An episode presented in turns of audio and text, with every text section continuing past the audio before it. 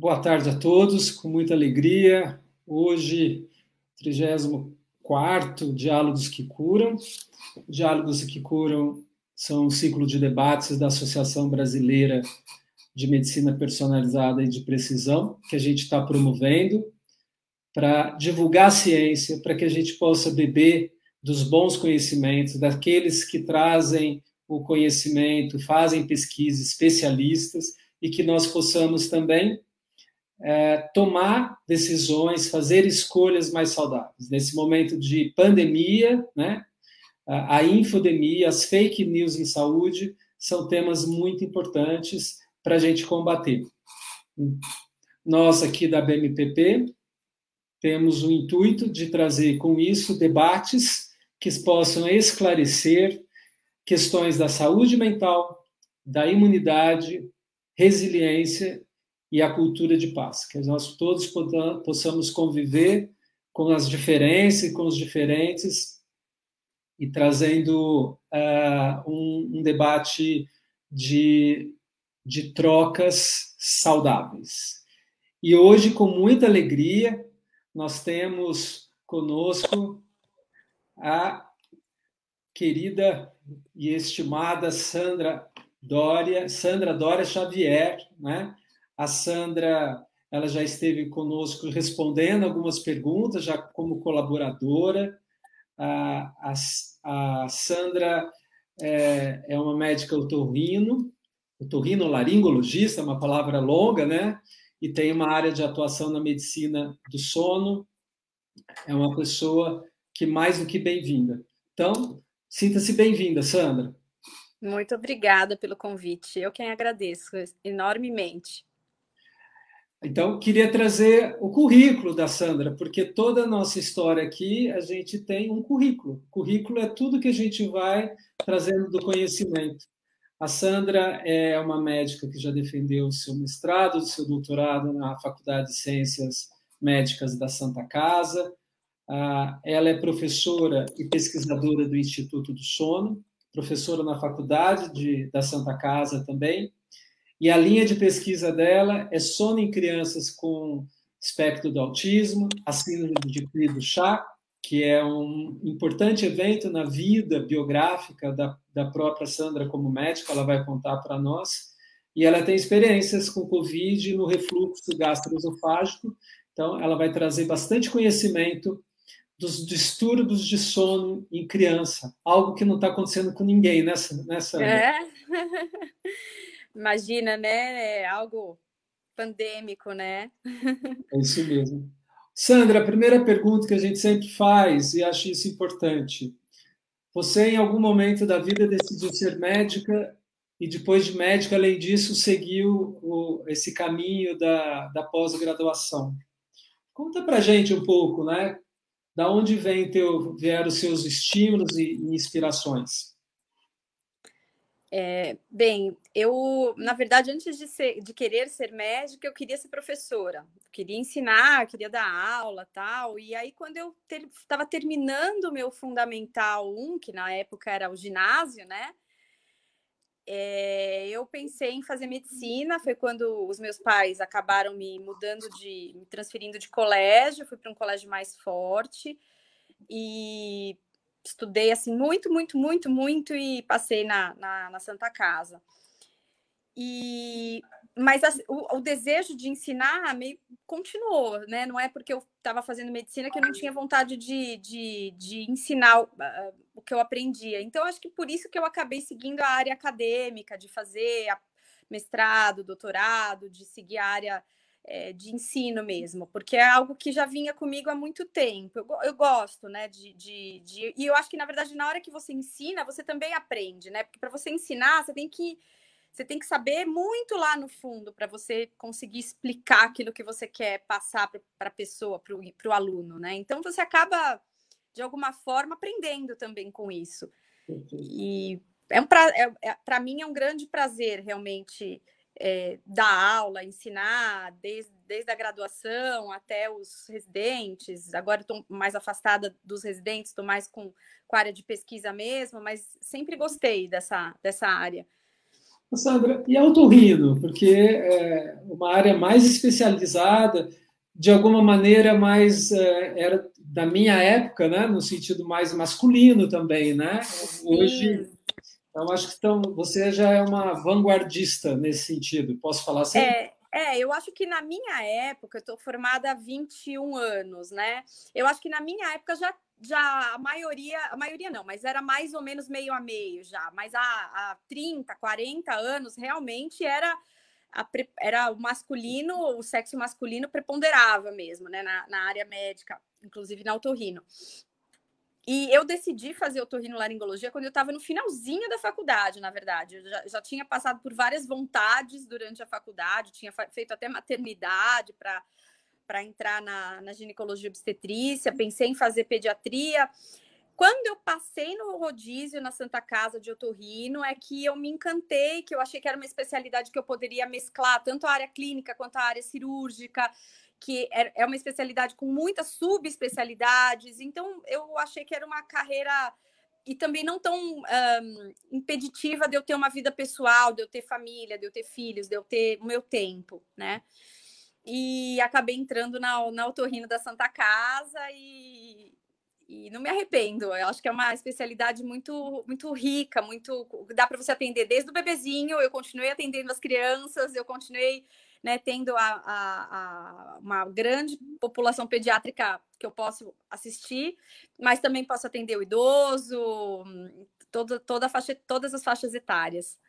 Bom, já está claro para a gente a sua capacidade de doação, de cuidar, né? Você está. E o sono? Como veio a é. medicina do sono, né?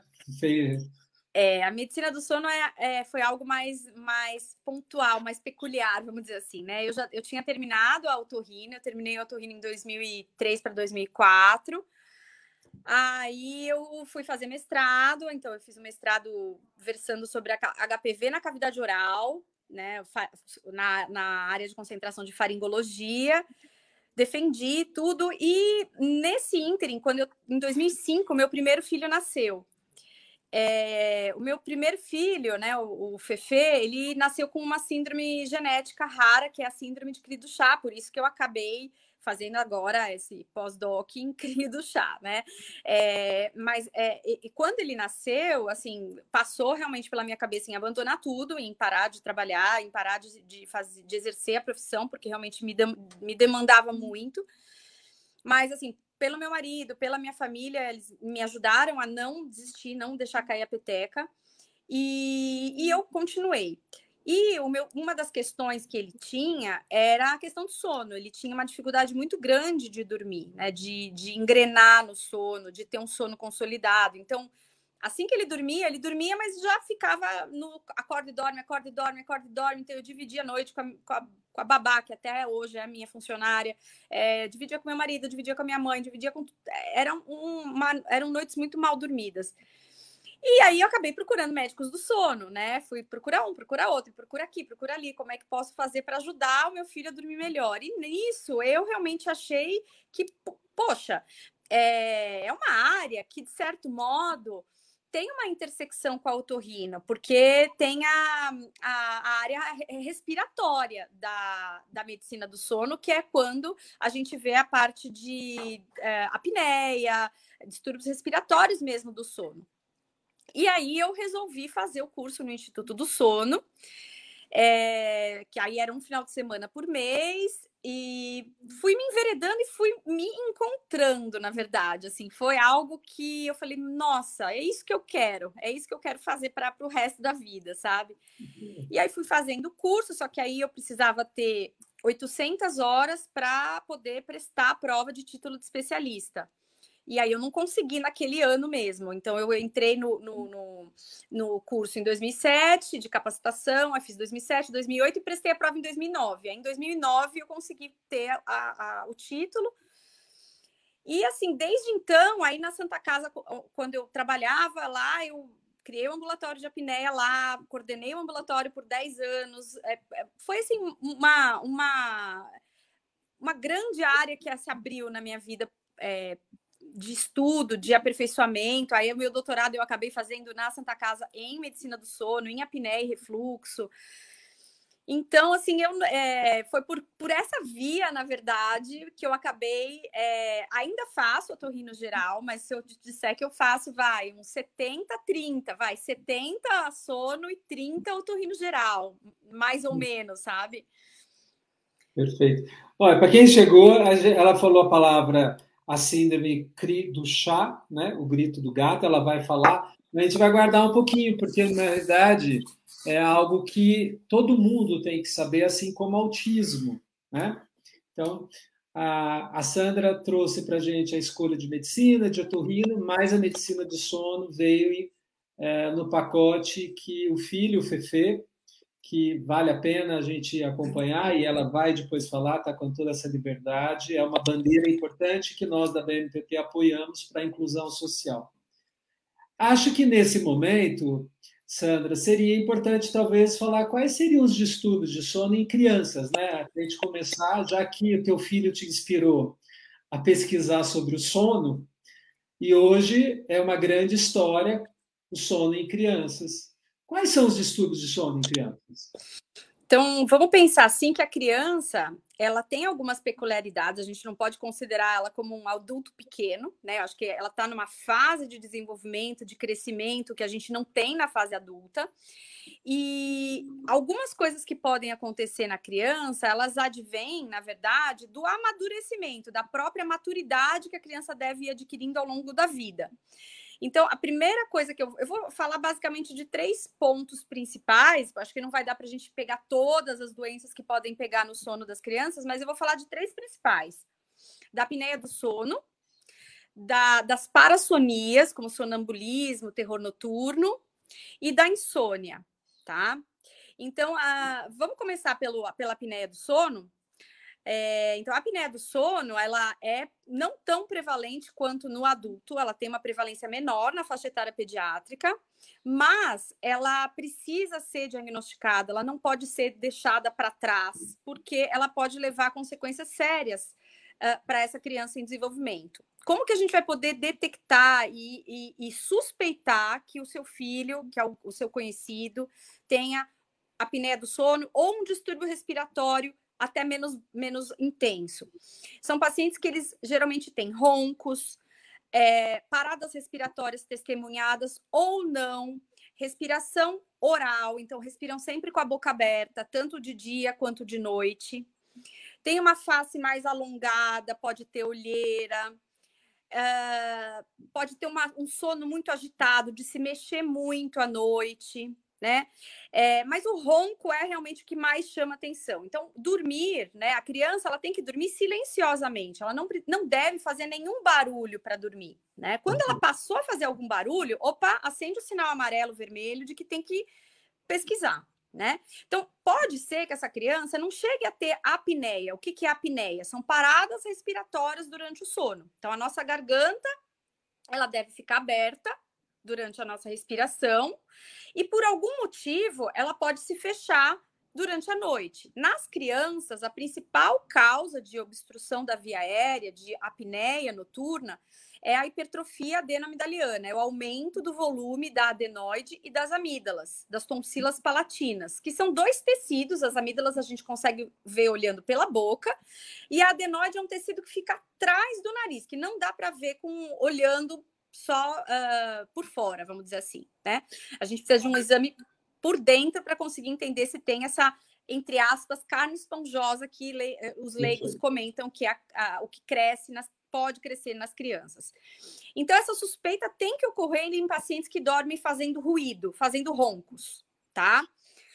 É, nem sempre é necessário um exame completo para fechar o diagnóstico de que há apneia do sono, de que há um distúrbio respiratório. Basta uma boa anamnese, uma, uma boa conversa com um médico especialista para você identificar um paciente que tem um quadro clínico que coincide, que combina com um, um, um exame físico que corrobora para o quadro clínico. Então, quando as coisas batem, você não obrigatoriamente precisa pedir um exame comprobatório, que é a polissonografia, que é aquele exame que você passa a noite inteira no laboratório, tá?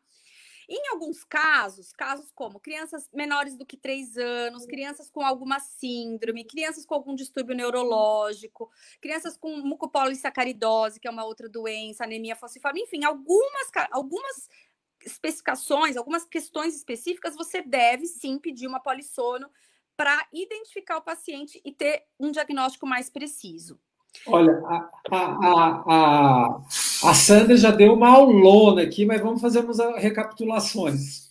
A primeira, que você disse, muito importante: criança não pode, ninguém deve fazer tanto ruído para dormir. Então, o sono é silencioso. Sono é, ruidoso, de alguma maneira, ele é suspeito. É isso, não é, Sandra? Exatamente, exatamente. A não ser que seja algo pontual. Então, por exemplo, ah, eu estou gripada, eu vou fazer barulho para dormir. A criança gripada, congestionada, com uma rinite muito descompensada, ela vai fazer barulho para dormir. Mas é algo que você tratando, ele resolve. Né? Então, algo que é perene, que não resolve com o tratamento, você deve sim ficar atento, tá? E você e trouxe tratamento a questão da carne esponjosa, que é um termo importante esse. A gente fala de carne esponjosa tanto na região do nariz quanto na região de, da amígdala, que é, aumenta. O que, que é essas carnes esponjosas exatamente? Por que, que elas. É, e elas têm que ser eliminadas, por exemplo? Na, é, na verdade, é, carne esponjosa não é um termo que nós médicos a gente isso. usa entre nós, né? Mas eu digo isso para todos porque é o que, do, do, ponto de vista leigo, todo mundo conhece, né? Mas a carne esponjosa, ela é nada mais é do que um tecido linfóide de defesa do organismo que cresce lá no final do nariz. É como se os dois buraquinhos aqui da frente do nariz eles terminassem lá atrás, eles terminam lá atrás e ao terminarem eles encontram esse tecido que pode, se ele crescer muito, ele vai ocupar todo o espaço da via aérea. E aí o ar que entra por aqui não consegue chegar na garganta, porque está ocupado pela essa tal da carne esponjosa. Mas todo mundo, todas as crianças, têm a carne esponjosa, ou seja, tem a adenoide, tem. Só que em determinadas crianças, elas estão aumentadas de volume a ponto de atrapalharem o fluxo de ar. Tá? Então, nem todo mundo, não é porque tem adenoide que é igual a ter que operar. Depende do tamanho, depende do que está trazendo de consequência, tá? É, em adultos também se fala em carne esponjosa, mas aí o termo é utilizado por uma, por uma outra. Uh, Uh, por um outro ponto anatômico do nariz, que são os cornetos, que são essas estruturas que ficam ao longo do nariz. Que aí você, elas crescem quando tem rinite, mas aí não é a mesma carne esponjosa do que é a, na criança, tá certo?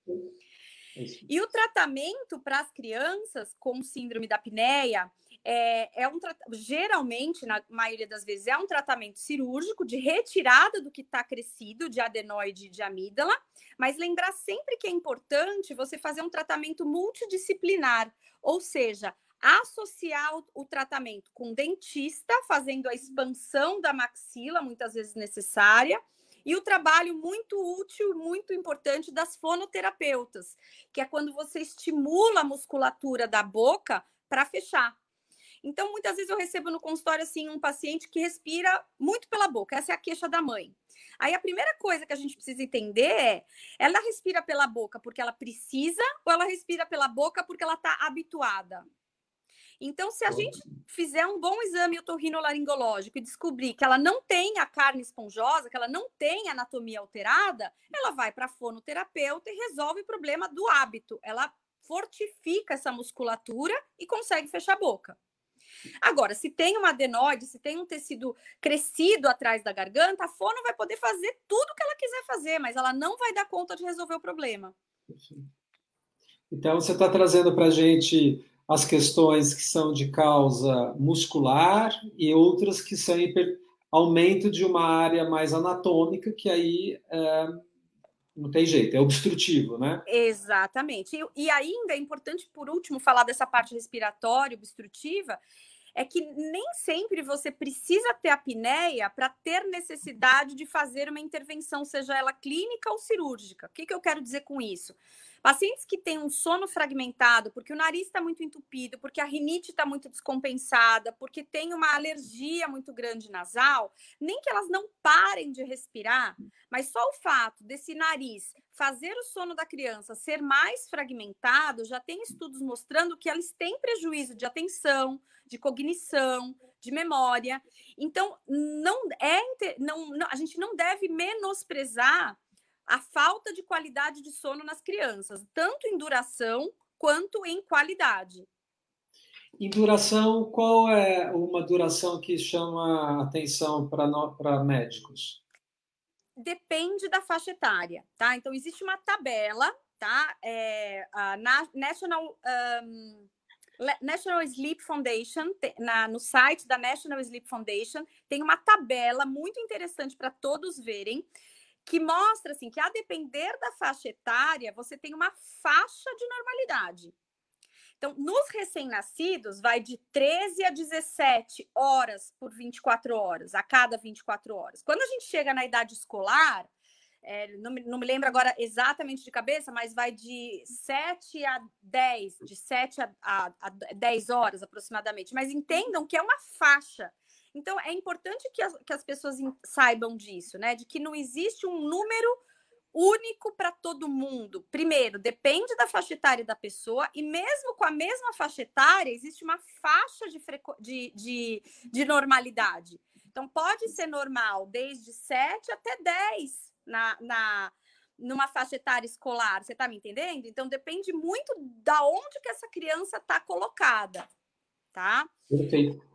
E quando, como que na prática a gente, é, a, a, gente tem essa é, vivência para os pais? Porque às vezes entre o que o pai e a mãe sente que a criança está agitada, está com sono ruidoso, e, e, quanto que é que a gente fala, ah, ele é, realmente dorme pouco? Ele vai para a cama e dorme com os pais, ele acorda, faz xixi na cama. Tem algumas outras questões que acontecem é, aí à noite, eu... né? Isso, então, eu vou falar sobre as questões é, comportamentais quando eu falar de insônia, mas, hum. assim, é, é importantíssimo a gente pensar uh, quando que os pais devem se preocupar com isso, em relação ao tempo de sono. A criança, ela tem que acordar feliz e contente, lógico que tem aquele aquela inércia de sair da cama em alguns casos, tá? Mas depois passado 10, 15 minutos, tomou café, fez a sua higiene no banheiro, voltou, foi para a escola, ela tem que estar tá desperta. Ela não tem que estar tá irritada, agressiva, hiperativa, é, sonolenta. Se ela manifestar esses sintomas, pode ser que ela esteja tendo quantidade ou qualidade e ou qualidade ruim de sono. Então, as manifestações nas crianças não necessariamente são iguais às, às do adulto, né? O adulto sonolento, o adulto que não dorme bem é um adulto sonolento, é um adulto é, mal-humorado, é um adulto que tem dorme muitas vezes em aula, em reuniões, etc né? Não tem boa atenção, memória. A criança, ela vai mostrar mais uma irritabilidade, uma agressividade, uma hiperatividade, que pode até fazer confusão, diagnóstico diferencial com déficit de atenção e hiperatividade. Então, essa uhum. criança, ao invés dela ir para o neuro para tomar uma, uma medicação, ela precisa é, ser avaliada via aérea dela no otorrinolaringologista para descartar que ela não tem um distúrbio respiratório do sono. Então o sono precisa ser perguntado. Os pediatras eles precisam questionar isso. A mãe ela não vai conseguir associar uma, um comportamento inadequado na escola com a agitação que o paciente, que a criança tem à noite na cama. Quem tem que fazer esse link, essa associação, é o médico. Perfeito. E, né? e, e muito importante isso que você trouxe. Na realidade, eu fiz a pergunta, mas é é, você respondeu de insônia, me desculpe. Mas olha só, sobre a apneia, que é a primeira questão que você trouxe, ele é mais obstrutivo e o ronco e os ruídos e o movimento das crianças que mais mais estão como sintomas e talvez olheira. E em último caso talvez é uma polissonografia. Inicialmente é a avaliação local. Exatamente exatamente e a parasomnia? O que é a parasomnia? Isso. Então, vamos chegar agora no segundo distúrbio, respira... do, do distúrbio do sono.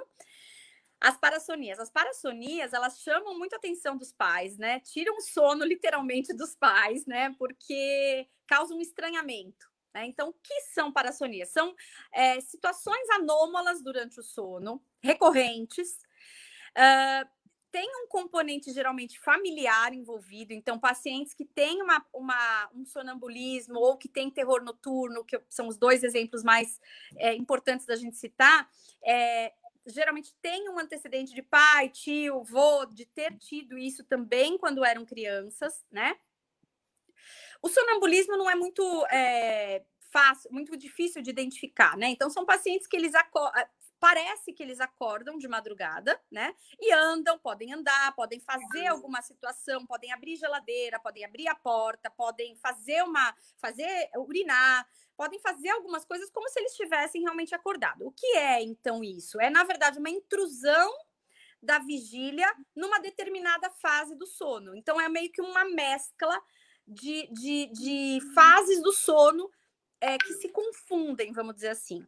E depende muitas vezes da fase do sono que o paciente está. Geralmente eles ocorrem na transição para o sono profundo. Então, as parassonias elas tendem a ocorrer mais na primeira metade da noite, que é quando ocorre mais o sono profundo, tá? Então, é, isso é um segundo marco. Então, ter um antecedente familiar é um dado que fala a favor de parassonia. Segundo, de ser na primeira metade da noite, né? E a característica, né? Qual é a característica do evento? Então, é, é alguém que fica andando pela casa, faz algum movimento repetitivo, ou fala, né? O soniloquismo, né? De falar durante a noite é uma outra parassonia, né? Que é, fala coisas que não tem, às vezes, muito sentido, não tem muita congruência do que está sendo dito, né? É o soniloquismo é, a pessoa, a criança pode ter o terror noturno, que é outra, outra parassonia. O que é o terror noturno? É a criança acordar de madrugada, geralmente na primeira metade da noite, gritando, gritando, gritando, chorando, inconsoladamente. Isso é importante ser dito. Não adianta consolar, não adianta abraçar, não adianta beijar, não adianta falar. É como se ela não tivesse ali, tá? É inconsolável pode durar alguns minutos, né? E de uma hora para outra, essa criança vira para o lado e dorme, tá? Por quê? Porque, na verdade, ela não está acordada completamente, ela está num, num, num, numa mistura de fases do sono. Né? E isso pode acontecer é, várias vezes durante a semana, que é quando aí os pais procuram ajuda, porque pode não ser algo tão só pontual, né? E, e, e, o que piora, isso também é importante dizer, o que geralmente piora essas situações de terror noturno ou despertar confusional, que a criança que acorda não sabe direito onde ela está e fala e repete, volta a dormir algumas vezes, é a, a, a privação de sono ela exacerba esses eventos tá? Então, pessoas que uh, se privam de sono ou aceleram muito o seu ritmo na véspera, estão muito agitadas, muito uso, muito uso de tela, pode aumentar a chance desse paciente desenvolver as parassonias, tá? A tela. As telas, isso, as telas de, de, de, de, tablet, de celular, de computador, de videogame. Oh. Então, Pois não. Isso está ligado, Sandra, a, depende, é, depende da hora que a criança ou o jovem faz uso ou é independente do horário? Olha, na literatura, o que se vê é assim, que a, a associação com tela a, é, tem mais a ver por conta de, ao usar tela, essa criança ela priva o sono, ela acaba indo dormir mais tarde. Na minha prática clínica, na verdade, eu vejo que mesmo que ela não se prive de sono, que ela vá dormir cedo, mas se ela naquela naquele dia anterior utilizou muita tela, ficou jogando muito videogame, muitas vezes jogos violentos, que fica horas ali jogando, eu já tive alguns casos de quando eu tirei isso da família, expliquei a necessidade de fazer essa, essa, esse desmame, a criança melhorou muito em termos de quantidade de vezes que tinha parassonia, tá? Então não é pouca coisa. Lógico que quanto mais perto da hora de dormir, pior, tá? Porque você está acelerando pra caramba mais e mais e mais o teu pensamento, né? Mas não é, é uma consequência ao longo do dia também, tá? Então, primeira questão do distúrbio de sono que você trouxe para quem está chegando é a apneia do sono, que é a criança barulhenta. Ela ronca, é, agita na cama, ela ressona e Dorme tem alguns boca momentos aberta. Que, boca aberta, tem olheiras, está com sono de manhã e você também está falando, ó, se a pessoa é alérgica, espirra, está com rinite, eventualmente a gente tem, mas quando isso é muito contínuo, chama atenção, tem que buscar o médico turrino. Segundo são as parassonias que você está trazendo, que é os pesadelos, terror noturno, sonambulismo, falar. É, pesadelo, pesadelo não é parassonia. Tá? É. A pesadelo, na verdade, desculpa, pesadelo é uma outro tipo de parassonia, uma parassonia que a gente chama de parassonia do sono REM. Né? Então é um outro, é uma outra área que, na verdade, não, não, não, não, não, não quis frisar muito agora, tá? Mas pode acontecer também. Tá? Essas que eu falei todas são as parassonias do sono não REM, tá? E tem as parassonias do sono REM que inclui pesadelo. Então, pessoal, mais um detalhe para gente. Tem as parassonias de sono REM, que tem a ver com os sonhos, que é então pesadelos, e os não REMs, que é tudo que é fora dos sonhos e pesadelos. E aí é interessante, é interessante porque assim, quando é um pesadelo, o que, que a criança, quando ela acorda, ela quer? Ela quer abraçar a mãe, ela quer aconchego, ela quer carinho, ela quer saber, ela quer entender que aquele monstro que ela sonhou não existe, que ela tá alinhada com a mãe, tá tudo bem. Isso é um pesadelo. Quando ela tá gritando, gritando, gritando, gritando, gritando, grita, grita, grita, que a mãe tenta acalmar e nada resolve, não vai resolver, porque ela não teve um pesadelo, ela não sonhou, ela está tendo um terror noturno. Perfeito. Tem uma pergunta, duas perguntas aqui. Primeiro, Valderez, ex-professora da Unifesp, um orgulho você estar tá aqui, obrigado. Foi minha orientadora na tese é, e está fazendo essa pergunta. É, é recomendável acordar a criança na situação de parassonia com choro inconsolável? Porque você trouxe esse choro inconsolável, eu fiquei inconsolado. Eu falei, nossa, o é. que, que a gente faz? Boa pergunta, né? Então, doutora Valdereza, o problema é a dificuldade de acordar essa criança, sabe? É, não é simples assim, não dá, não, não dá para a gente chacoalhar a criança e falar, acorda, acorda, não, não, não é, é, é, difícil de você acessar. Porque essa criança, geralmente, ela está no N3, ela está num sono profundo. Tá? Então, é, não, não, não dá para dizer aconselhável, não. A ideia é que, como isso geralmente passa em poucos minutos, é que você acalme, não deixe a criança se machucar, que isso vai passar. Isso vai passar. E aí tentar ver o que, que você pode ter feito durante o dia que, que aumentou essa frequência, que deixou ela mais hiperexcitada, tá certo? Perfeito.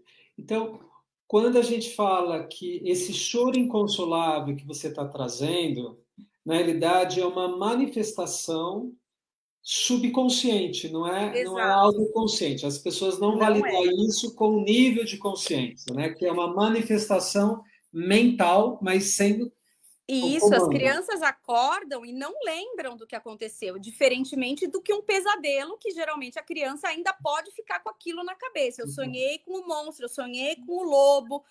O terror noturno, ela não vai lembrar que aconteceu aquilo e nem o sonambulismo. Você trouxe agora o N3. Podia só resumir um pouquinho as fases claro, do sono, para a gente dar claro. uma legenda. Claro, é, o sono ele é dividido em não REM e REM. O não REM, ele se divide em N1, N2 e N3, sendo o N3 o mais profundo.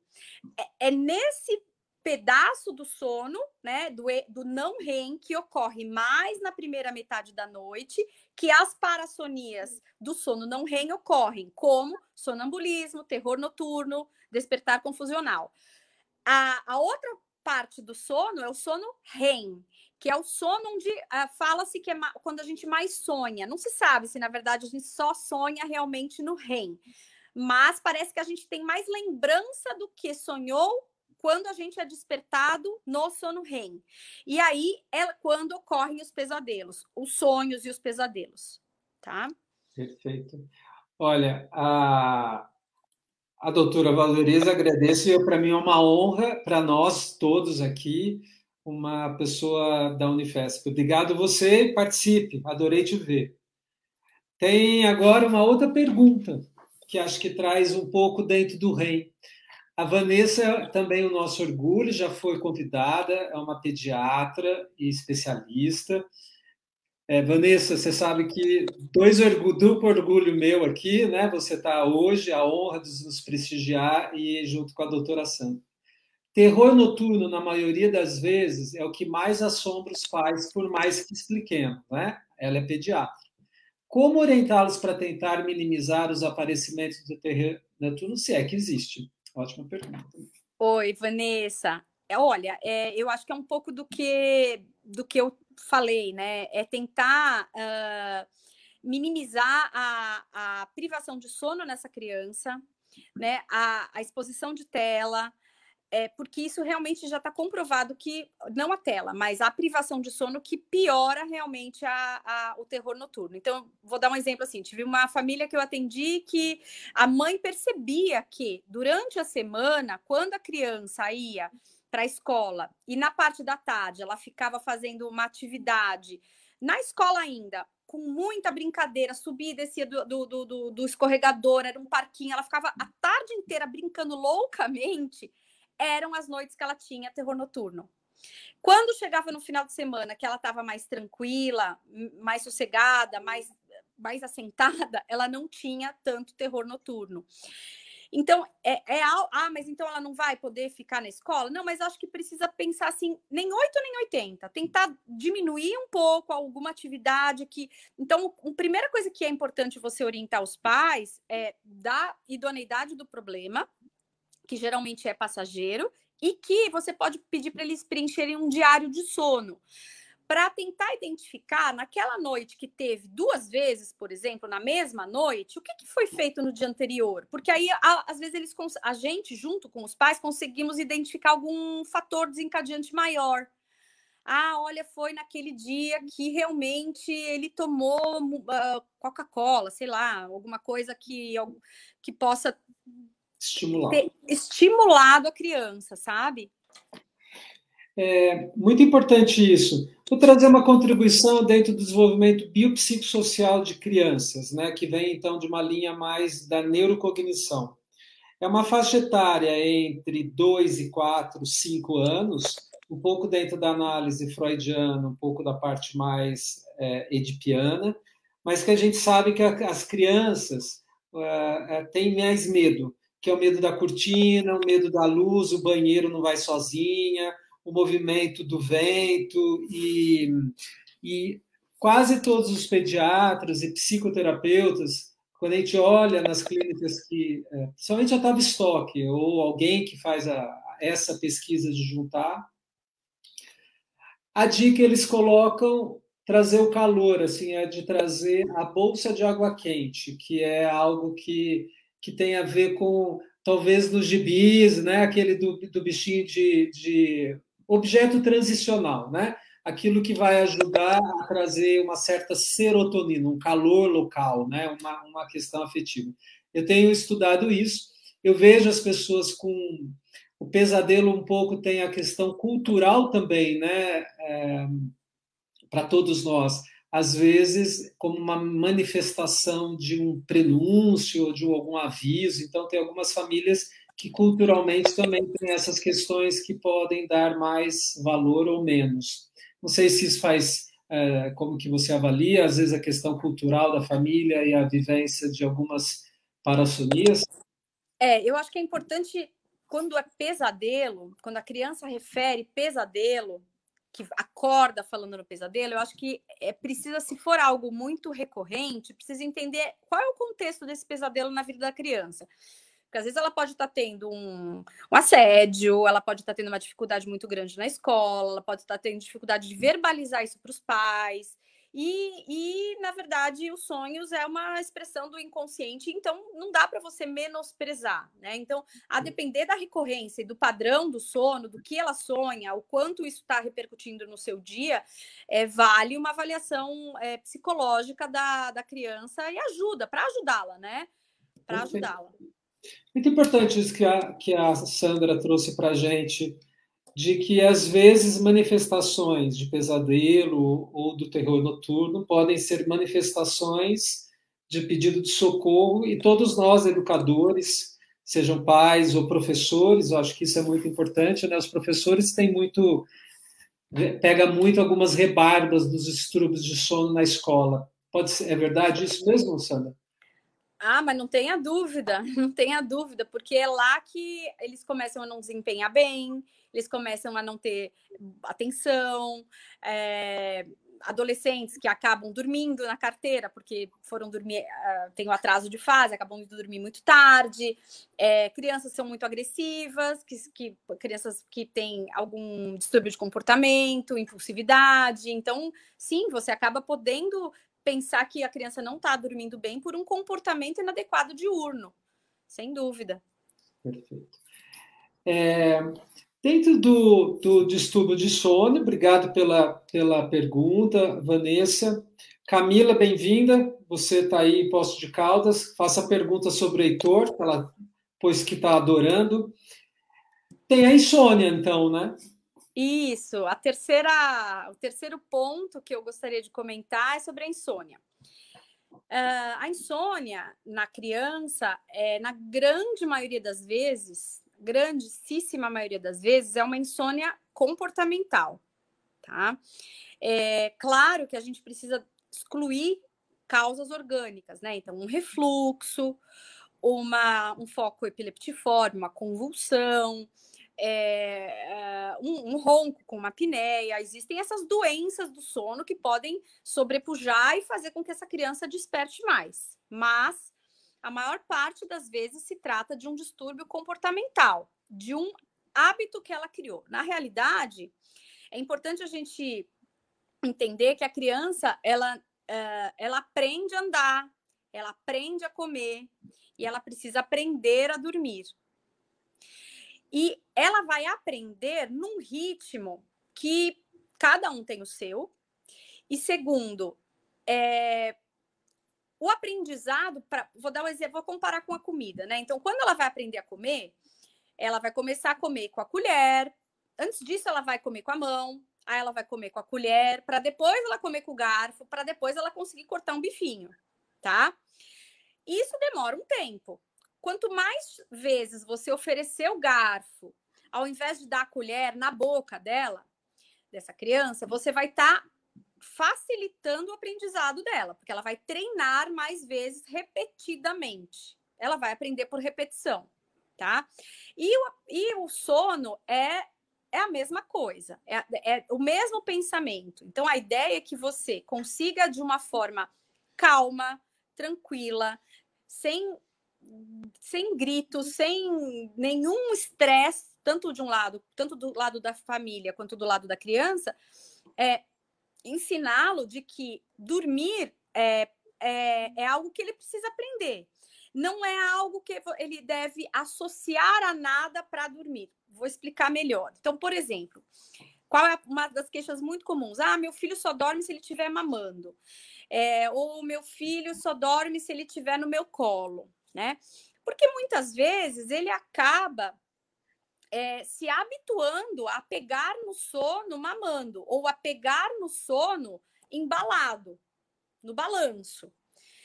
E para ele, aquilo vira como se fosse um objeto de, de associação. Ele associou o sono ao peito, ele associou o sono ao balanço. Então, ele não consegue dormir de outra forma. Aí o que, que vai acontecer? No meio da madrugada, ao longo da madrugada, na realidade, quando a, a, criança passa de um ciclo do sono para o outro, ou seja, ele vai, está superficial, ele aprofunda, ele superficializa, ele acorda, ele, ele aprofunda, ele superficializa, ele acorda várias vezes à noite. Então, a, a cada 60, 70 minutos, ele faz esse ciclo. Quando ele faz esse, esse despertar, no, no, na madrugada, ele vai querer ter exatamente aquilo que ele tem quando ele vai dormir, que é o que, que é a referência para ele. Então, se a referência para ele é dormir sendo balançado, ele vai querer isso, ele vai chorar e ele vai pedir à mãe para a mãe fazer isso.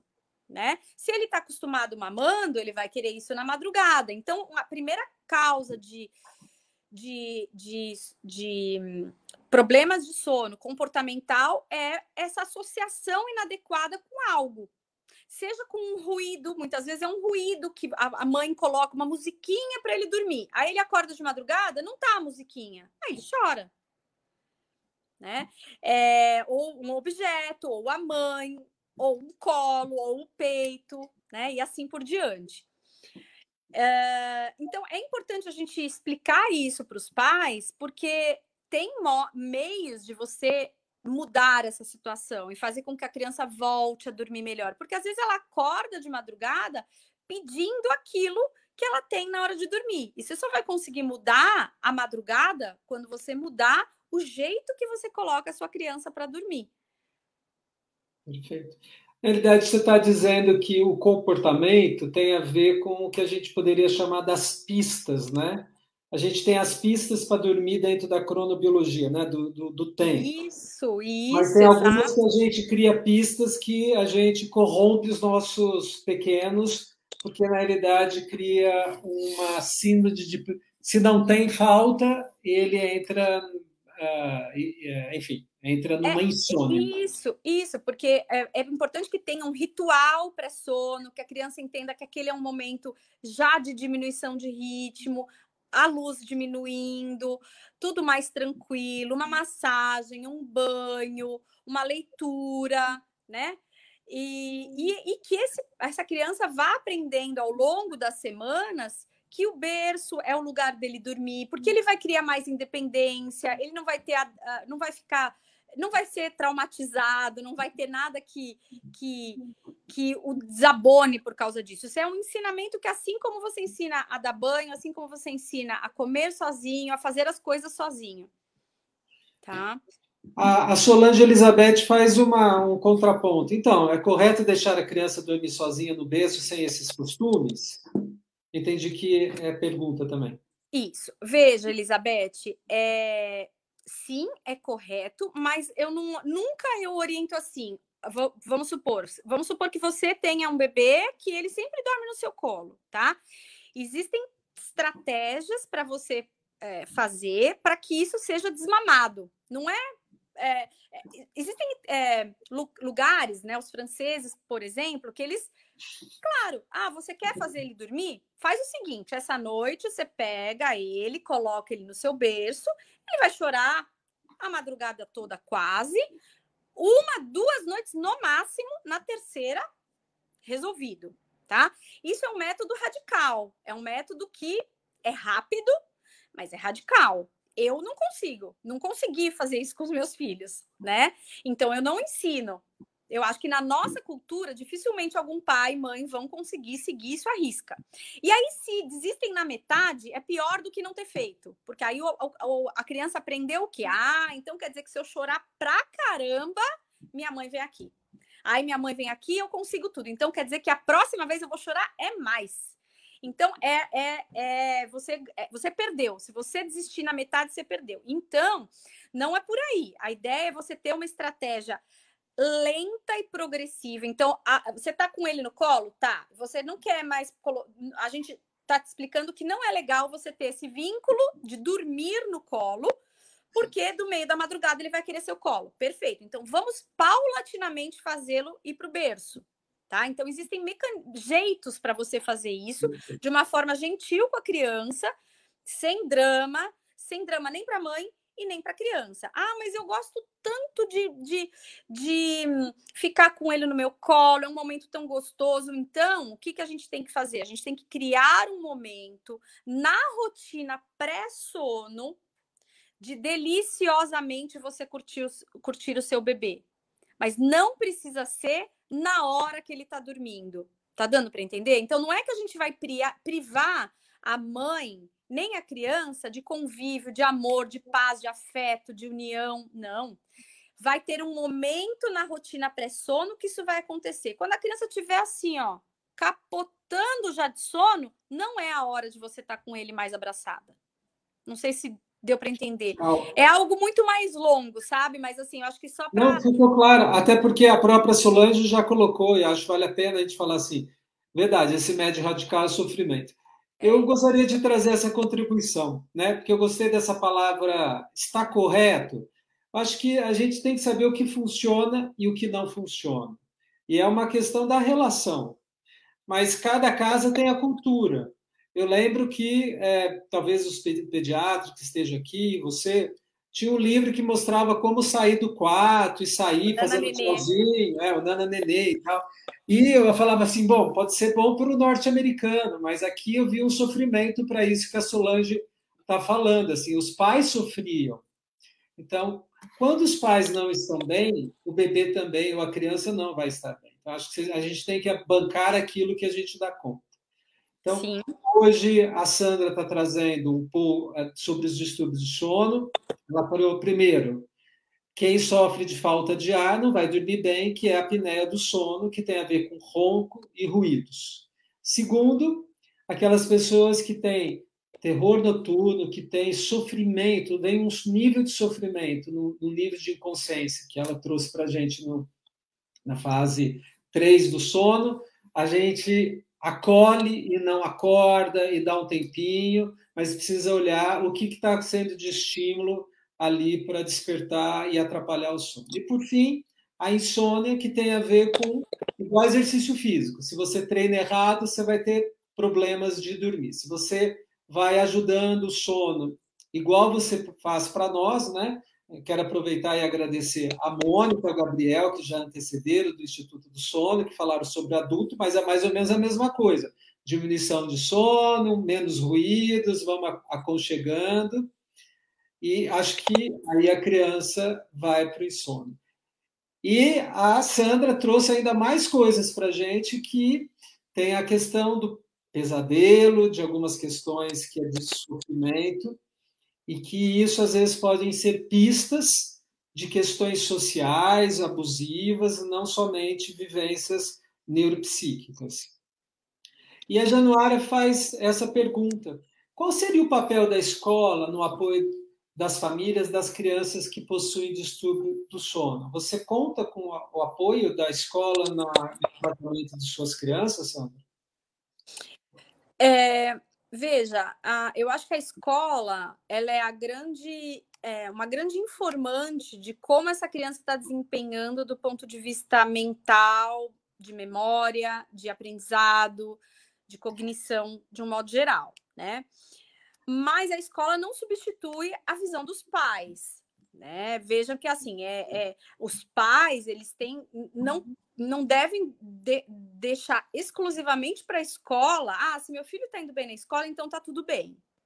Não, é, eu acho que tem que também ser observado como que está a criança em casa, como é que está a resposta aos comandos em casa, em termos de é, é, frustração, de tolerância, né? Então, assim, a, as questões de comportamento, as questões de sono, em termos de dificuldade de dormir, de dificuldade de colocar a criança na cama, de lutar para ir dormir, de não ter horário para ir dormir, da criança ficar brigando para ir dormir, é, de acordar muitas vezes de madrugada, muitas vezes ela esbarra, é uma, é uma separação muito tênue com os limites que os pais dão para essa criança ao longo do dia. Então, assim, se é, é uma criança que ela ela dribla demais os pais, ela não aceita nenhum não, ela quer comer aquele doce e ela fica chorando por, por aquele doce. E aí os pais, chega uma hora que falam, ah, tá bom, então toma, come esse doce. Ela vai fazer isso com outras coisas, inclusive para postergar o horário de dormir. Né? Então tem que tomar cuidado porque às vezes o, a, o sono, a questão do sono, às vezes é só a ponta do iceberg de um problema comportamental maior que precisa ser cuidado e visto, né? Que é mais difícil muitas vezes de lidar do que simplesmente é, pensar que é só o sono. Né? Agora a escola ela vai ter esse papel de observar como que a criança está com os pares, como que ela está desempenhando em relação ao, ao aprendizado, se ela está acompanhando as matérias, como ela chega para a escola. Então, é nesse ponto que o, o, a, a, escola pode ajudar a família a enxergar que, opa, tem alguma coisa errada, porque meu filho ia bem, super bem o ano passado, esse ano ele não está conseguindo ir bem, está tá tendo muito, muitos atritos com os colegas, enfim. É isso aí. Olha, excelente. Queria falar que é uma alegria ver a sua resposta, no, no sentido de distribuir responsabilidades, mas também trazer a nossa responsabilidade como pais de uma supervisão, né? Como você vai contar daqui a pouquinho sobre o Fefe, você tem isso mais dinamizado. A Camila tá, vai falar do Heitor, que é o filho dela, né? Obrigado pela pergunta. O Heitor anda acordando à noite. O Heitor tem dois ou três anos, Camila? Acho que é importante isso para gente. Por volta das quatro às quatro e meia permanece algum tempo acordado e dorme mais um pouco até às sete. Isso acontece ao mês. Antes de dormir a noite toda. Uma criança que dorme a noite toda, depois para, é preocupante? Veja, é, é, não acho que preocupante uh, deva ser a palavra para Camila. Eu falaria que é algo que você pode pensar no que pode estar tá acontecendo, pensar no. Eh, primeira coisa que eu te perguntaria: o que você faz com ele quando ele acorda às quatro, quatro e meia da manhã? Por quê que eu digo isso? Porque se ele encontrar algo legal para fazer esse horário, né? Se você falar, puxa, às quatro, quatro e meia da manhã, estou exausta, amanhã tenho que acordar cedo, tenho que trabalhar. Filho, faz o seguinte, filho, fica um pouquinho aqui no celular, liga um pouquinho a TV, ou brinca com esse brinquedinho que você tanto gosta, porque a mamãe tem que dar uma dormida, a mamãe não tá aguentando. Eu entendo que chega uma hora que a gente fica exausta, mas se ele encontrar algo legal, ele vai querer ficar acordado, ele não vai buscar o sono. Né, ele vai preferir ficar acordado, porque nesse momento das quatro da manhã, a pressão de sono, né? É, acho que é interessante a gente comentar isso. Para a gente dormir, a gente precisa ter duas coisas a gente precisa ter o ritmo circadiano, que é o ritmo em torno de 24 horas, a nosso favor. E a gente precisa ter um débito de sono atrás da gente, ou seja, a gente precisa ter ficado acordado um tanto de tempo para ter sono. Crianças menores, recém-nascidas, basta elas ficarem uma horinha acordadas, elas já precisam dormir, porque elas têm muito pouco condição de ficar acordada. Quando a gente vai crescendo e ficando adulto, a gente consegue ficar 12, 15, 18 horas acordado, não é isso? Mas, é, é, então a criança às quatro da manhã, ela já dormiu, vai, das nove às quatro. Então ela não tem mais muita pressão de sono. Se você oferecer algo para ela legal, ela vai achar interessante e vai querer ficar, manter acordado. Então, a minha orientação, assim, bem sem é, muita pretensão de resolver, porque precisaria de uma coisa mais detalhada, mas é, é não oferecer nada interessante para ele, verbalizar que é hora de dormir, é, não acender nenhuma luz, tá certo? É, tem dois anos e pouco, né? Ele tem três anos e meio e ela deixa ele no escuro, ó. Isso, deixa no escuro, né? Então, assim, tentar ver se tem, de repente, um nariz congestionado que possa estar tá levando ele é, para despertar, né? Então, eu acho que é isso mesmo, tentar deixar realmente ele no quarto dele, verbalizar para ele que não é hora de dormir.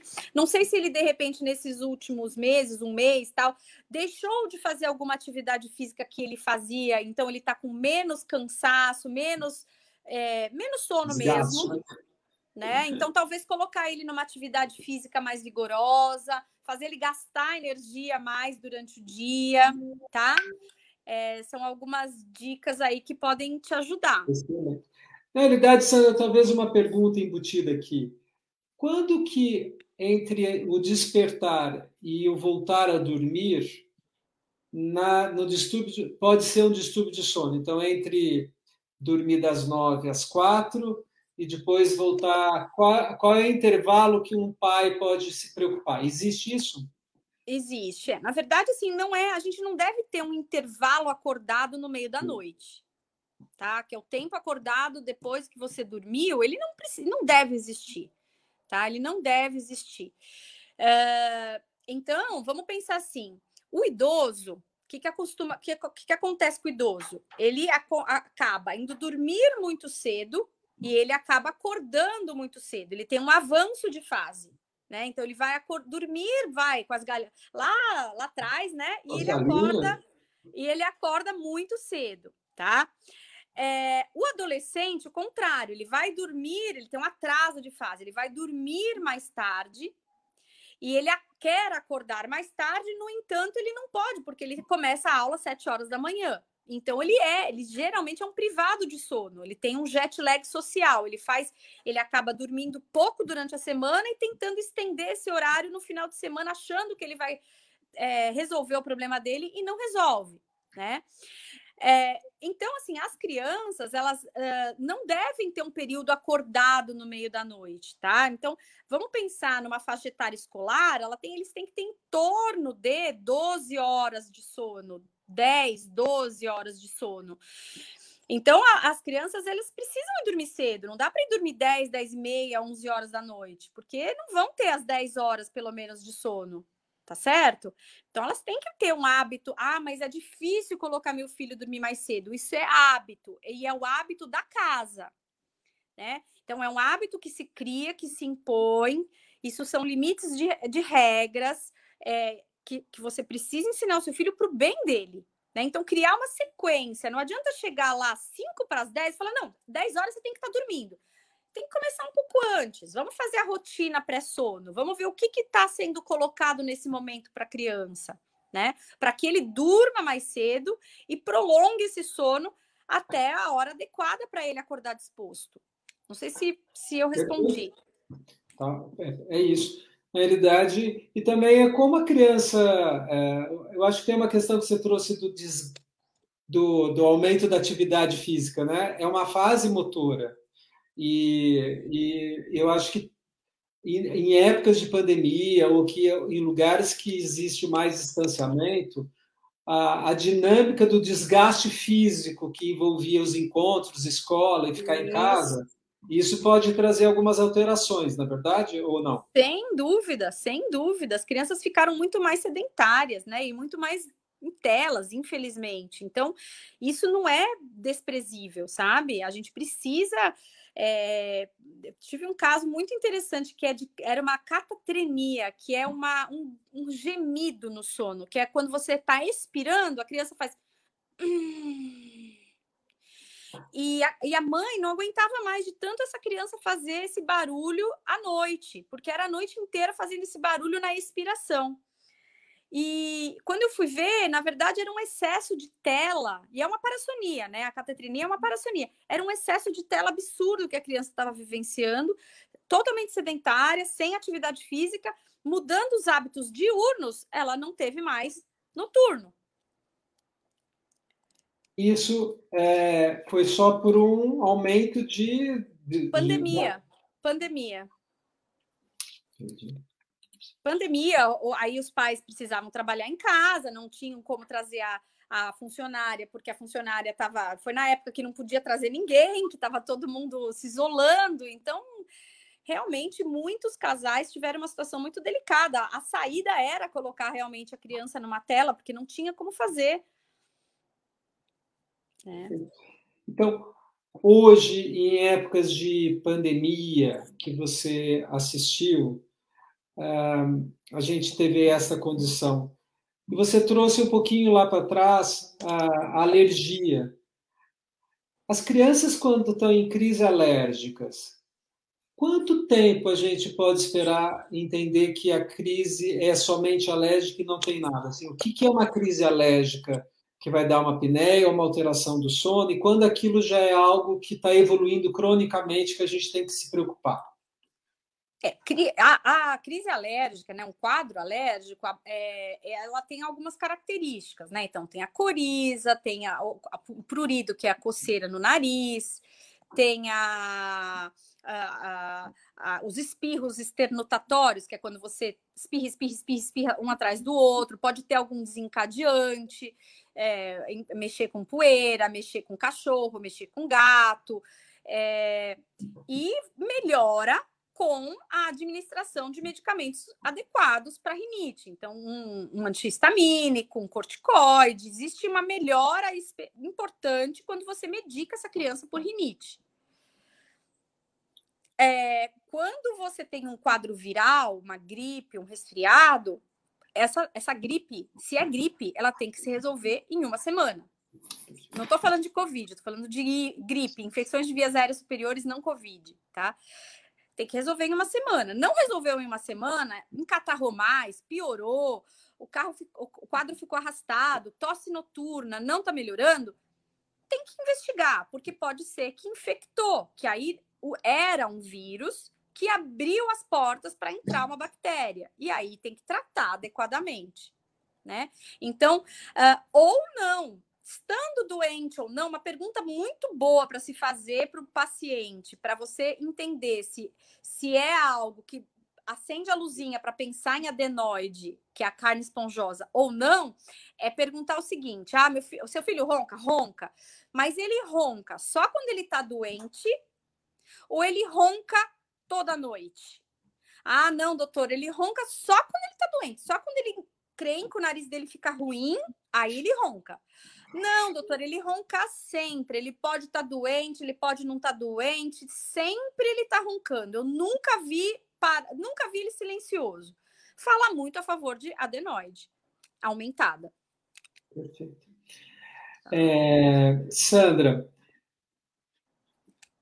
eu vou colocar a sua linha de pesquisa é sono em crianças com autismo e síndrome de cri chá e repetir aqui, refluxo gastroesofágico e Covid.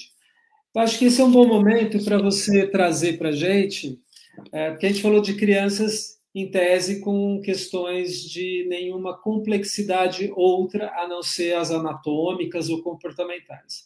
E agora você também escolheu por uma motivação pessoal, né? Você falou para a gente que fez medicina porque sempre gostou de ajudar, otorrino, porque foi uma questão em ensinar, e a medicina do sono veio quando a mãe se deparou também com o filho, o Fefe, com a síndrome do chá.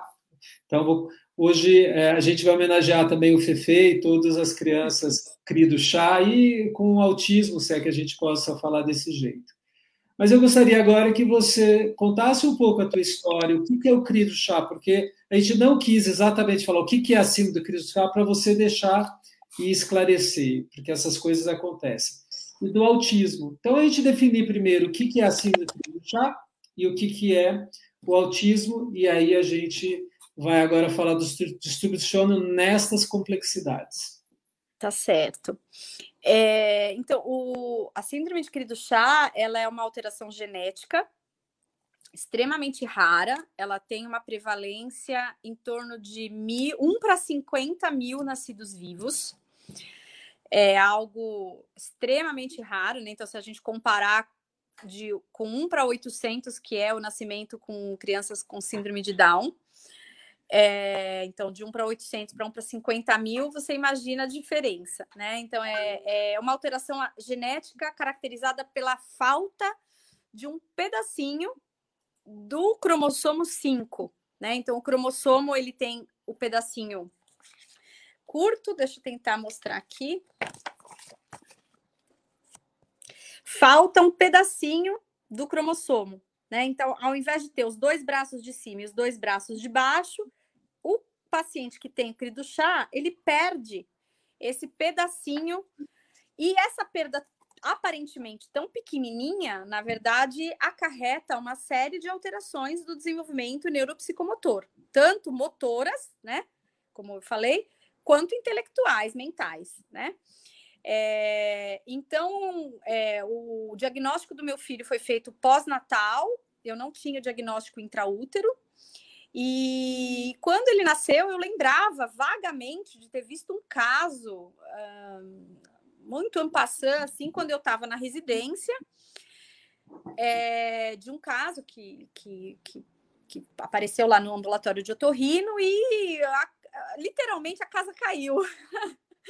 a casa caiu, eu realmente é, fiquei eu, meu marido, a gente ficou todo mundo muito desesperado, porque não é, a gente nunca espera ter uma criança com qualquer tipo de deficiência. Esse é o fato, né? A gente não espera e não é, não é o, que a gente deseja, né? Então, a gente precisou entrar num processo de luto para enterrar o filho desejado, o idealizado, é, para fazer renascer, para fazer criar o amor pelo filho que estava com a gente, né? Pro, pelo filho que veio para mim, para o meu marido.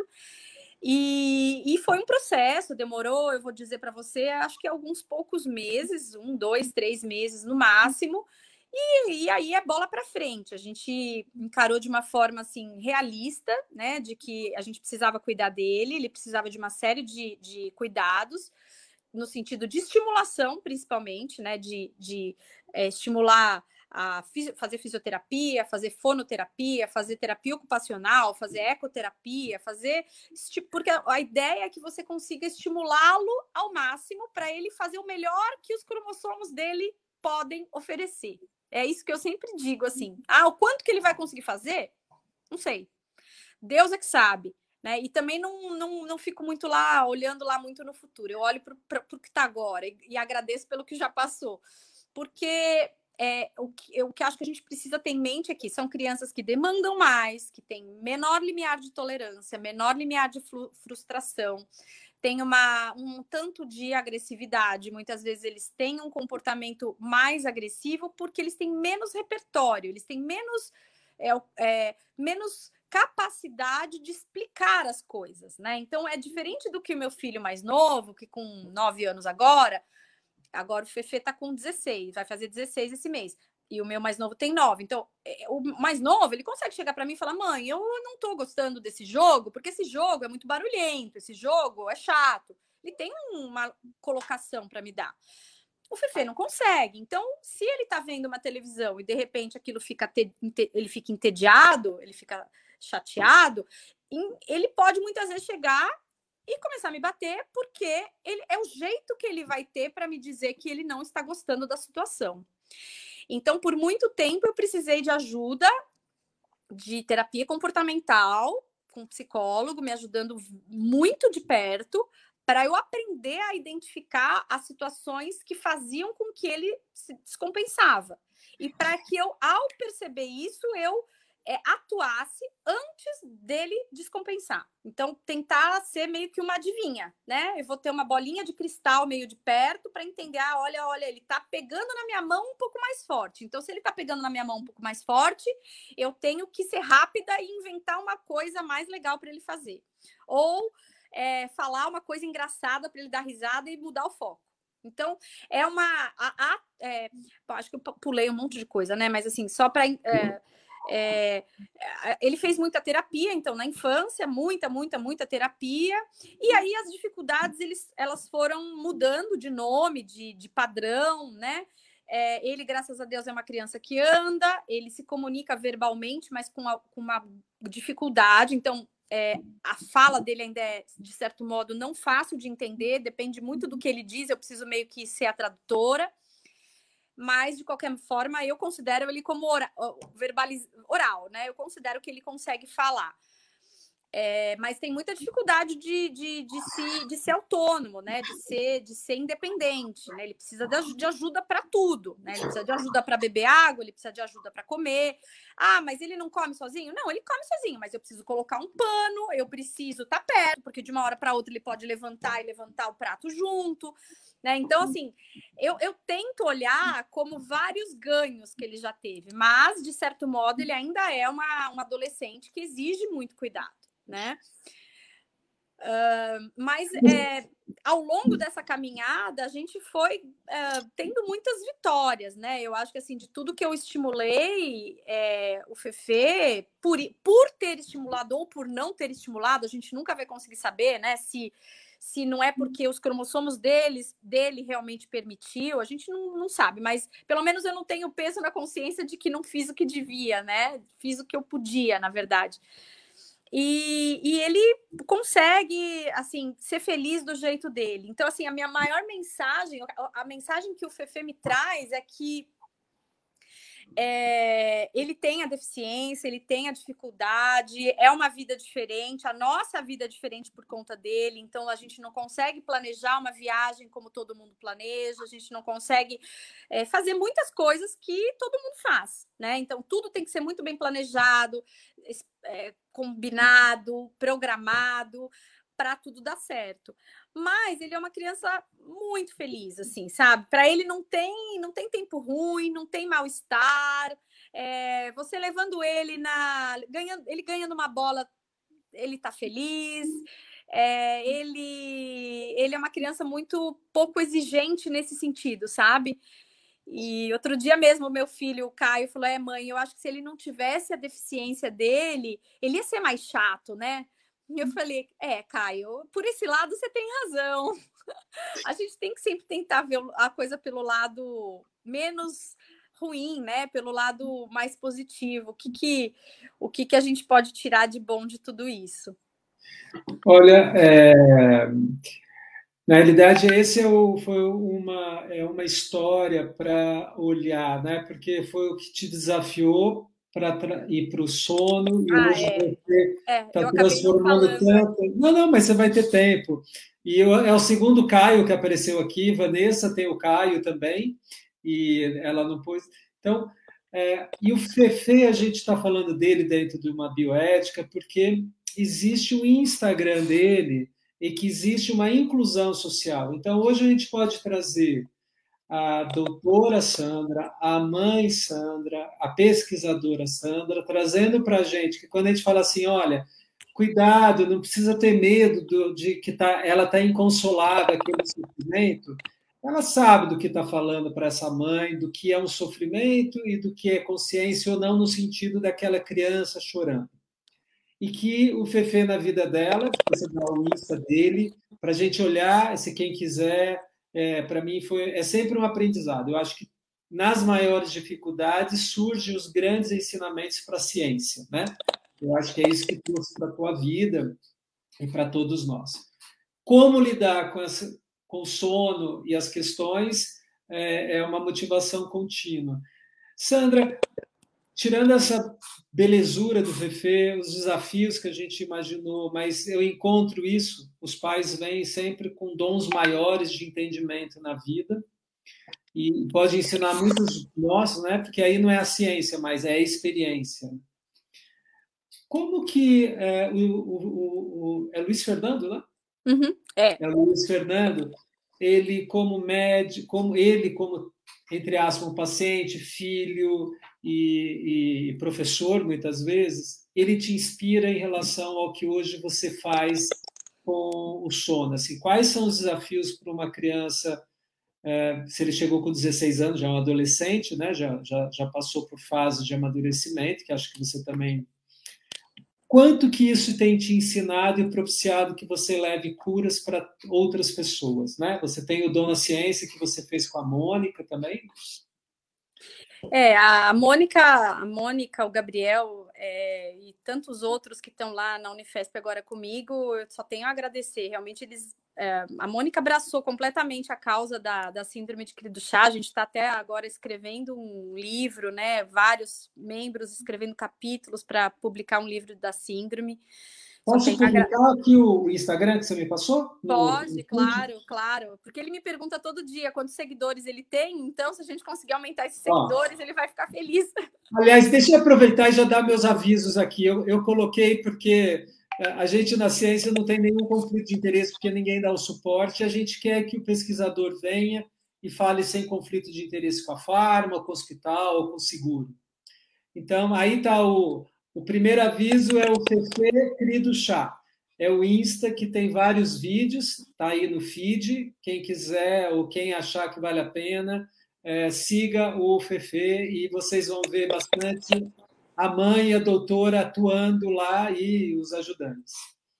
O próximo, é, quem precisar de certificado, por favor, tire o print e nos envie no, no, por e-mail, está aí também no feed.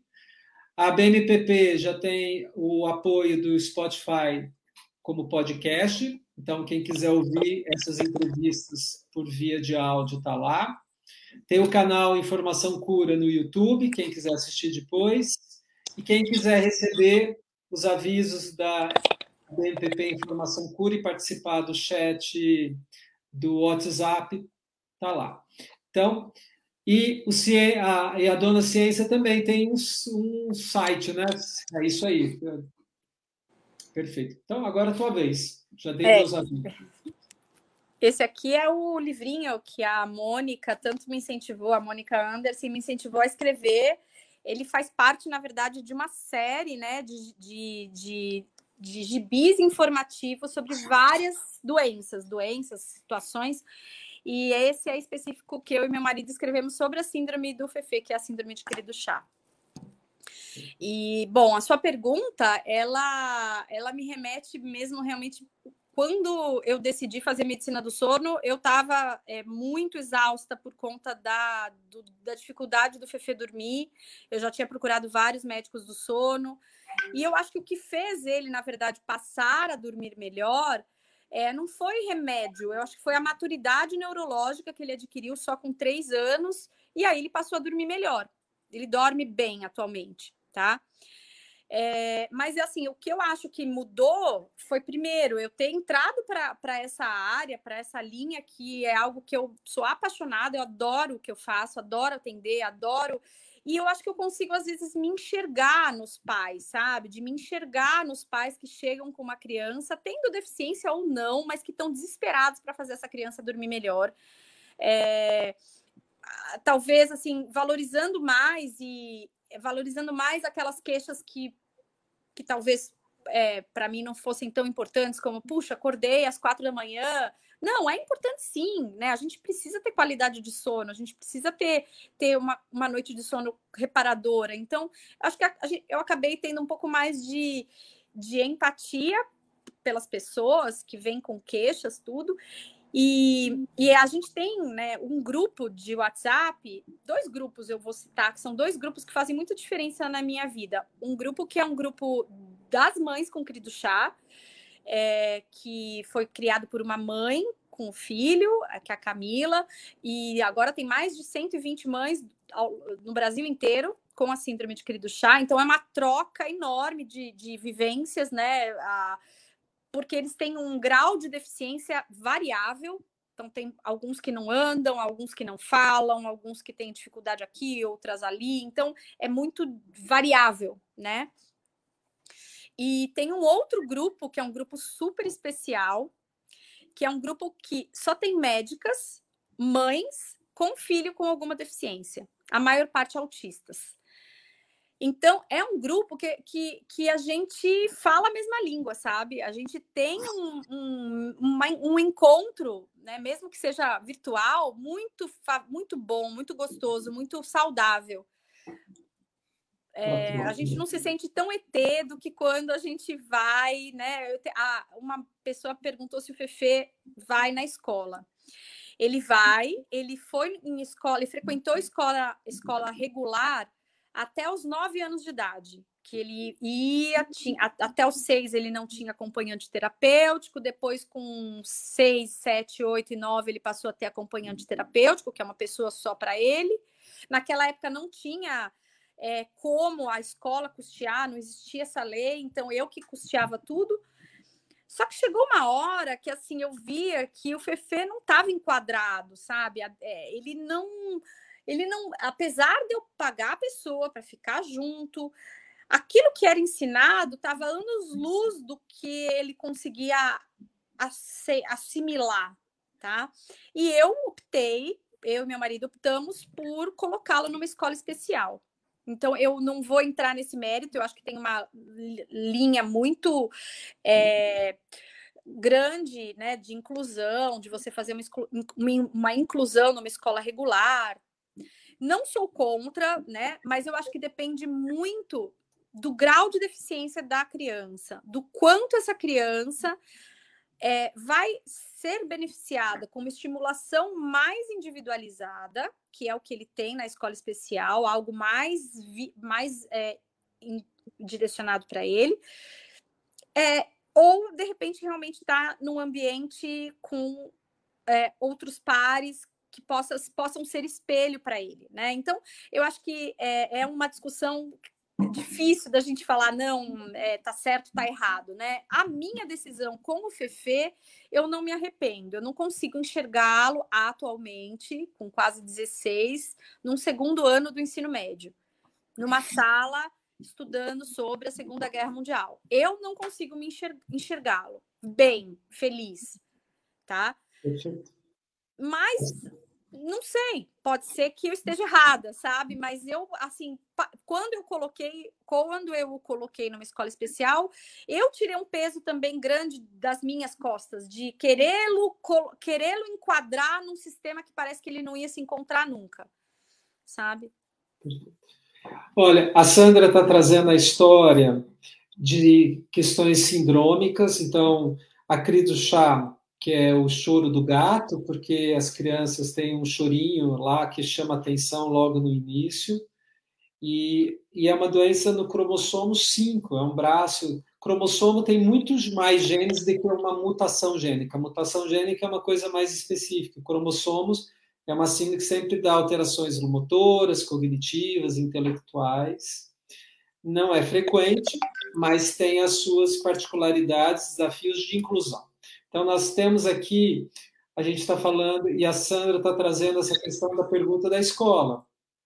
A escola é uma inclusão social, mas até onde a questão da inclusão que eu que fica uma terapia ocupacional até quando aquilo é para o desenvolvimento neurobiopsicossocial da criança e é uma posição muito importante também para nós pais, não só pesquisadores e médicos, a gente assumir até onde a gente banca. Porque muitas vezes o pai banca coisa, está desconfortável, ninguém não, não é um processo que evolui. E, e a Sandra falou para a gente que ela foi desafiada pelo Fefe sobre o sono. Quais dificuldades de uma criança com autismo que você tem essa experiência e com a crise do chá em relação a sono? Eles dormem diferentes? Então, essa foi a, essa é o tema da, do meu pós-doutorado na Unifesp atualmente, né? Então, a gente pesquisou durante a pandemia, no ano passado, fizemos um questionário online, distribuímos para via WhatsApp é, para as famílias com CRI do chá, para as famílias com TEA, com transtorno do espectro do autismo, e para é, famílias de crianças sem nenhuma, sem nenhuma peculiaridade, com crianças neurotípicas desculpa, crianças neurotípicas. E aí o que, que a gente viu? Parte do que a gente viu, a gente já tinha conhecimento de que as crianças com TEA, elas têm mais dificuldade de engrenar no sono, elas têm mais tempo acordado após o adormecer, elas têm mais despertares, elas têm mais despertar precoce, elas têm um sono mais entrecortado, elas têm mais necessidade dos pais dormirem junto delas à noite, né? Uh, e o que a gente não sabia ainda muito, porque por conta de muito pouco trabalho publicado, é que os, os, as crianças com CRI chá, elas têm muito problema de sono, mesmo antes da pandemia. Então, o que chamou atenção é que o, a população CRI chá, elas acordam muito à noite. Tem um sono muito entrecortado. Isso não tem tanto na literatura. Quando entrou a pandemia, o que a gente viu no questionário é que todas essas queixas que já eram ruins pioraram. Mas pioraram também nos neurotípicos, né? Então, tanto a população neurotípica quanto a população de TEA, quanto a população de cri do chá, todas elas tiveram a sua consequência secundária à pandemia.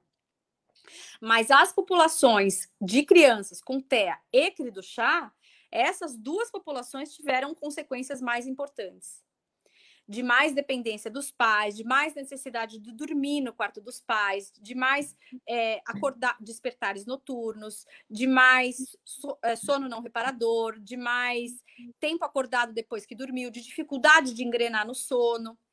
Né? Então, são crianças que elas costumam dar um pouco mais de trabalho, e, e as crianças com, com TEA, elas parecem que elas se beneficiam de alguma forma com a administração de melatonina. Não em todas, mas essa população tem trabalhos mostrando que eles produzem menos melatonina, que eles metabolizam diferente. Então, que o gene da melatonina também tem alguma alteração. Então, pode ser que a melatonina para essa população tenha algum papel. com meu filho eu sinto isso. Ele toma melatonina e é impressionante. Assim, é ele tomar, ele passa 20 minutos, ele tá com muito sono. Qual então, a quantidade, Sandra? Pra... Ah, baixa, baixa, uma dose bem menos, baixa. Menos de um? Não, um miligrama, um a três miligramas. Tá certo. Importante isso. Tá? Mas isso é, é, precisa ser conversado com o seu médico. Isso, não, tá? eu só. Então, não, é, não é algo que, que eu que não é frequente a prescrição, mas assim é algo que pode ajudar.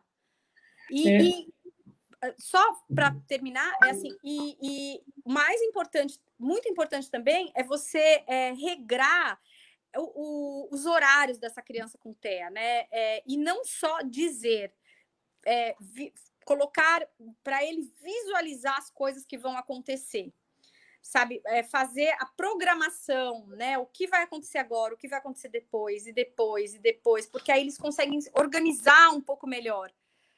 Então, eu, o Fefe, ele acorda, ele pergunta, o que, que vai ter amanhã? Eu falo, Fê, vamos pensar no dia de hoje. Hoje é hoje, amanhã é amanhã. Ah, tá bom. E depois? E depois? E depois? Então, assim, eu preciso ter tudo muito estabelecido antes de dar oi para ele de manhã, porque ele quer saber tudo o que vai acontecer o que mostra uma inclusão forte, né? Isso é uma delícia, né? Alguém que está no futuro. Melhor do que aquela. Fico pensando, já pensou se você tem aquela pessoa que só fica falando do passado? Nada. Na saúde Ele... mental, a gente só tem, a gente demora um tempão para a gente tirar as pessoas que para sair dos traumas, do passado, das lamúrias, né? Deve ser empolgante, uh, Luiz Fernando. Eu acompanhei algumas coisas no Insta para eu aprender também, né? Desde que a gente se conheceu e são questões que a gente não tem. Você trouxe, eu pus aqui o TEA, né, porque você tem o, o, o, o a do transtorno uhum. de espectro autismo. O CRIS e o chá tem uma marca, né, um exame que eu vou lá e faço é, cromossômico e eu sei que tem o diagnóstico daquela síndrome, daquele braço, daquela da, da falta né, do, da mutação ou do, do cromossomo. O autismo, ele tem é um transtorno que a gente não tem um sinal patognomônico, né? Que a gente diz não tem, é, uma, é um transtorno. E você disse que ambos, tanto síndromes cromossômicas como síndromes de espectros, que são, são somente sinais, a alteração do sono é uma, uma frequência maior do que em crianças, entre aspas, não especiais. Quando é que a gente teria uma preocupação para o TEA, então, para o transtorno espectro autismo, que chamaria a atenção de uma, de uma médica do sono, que pode ser uma alteração do sono ligado com o espectro autista?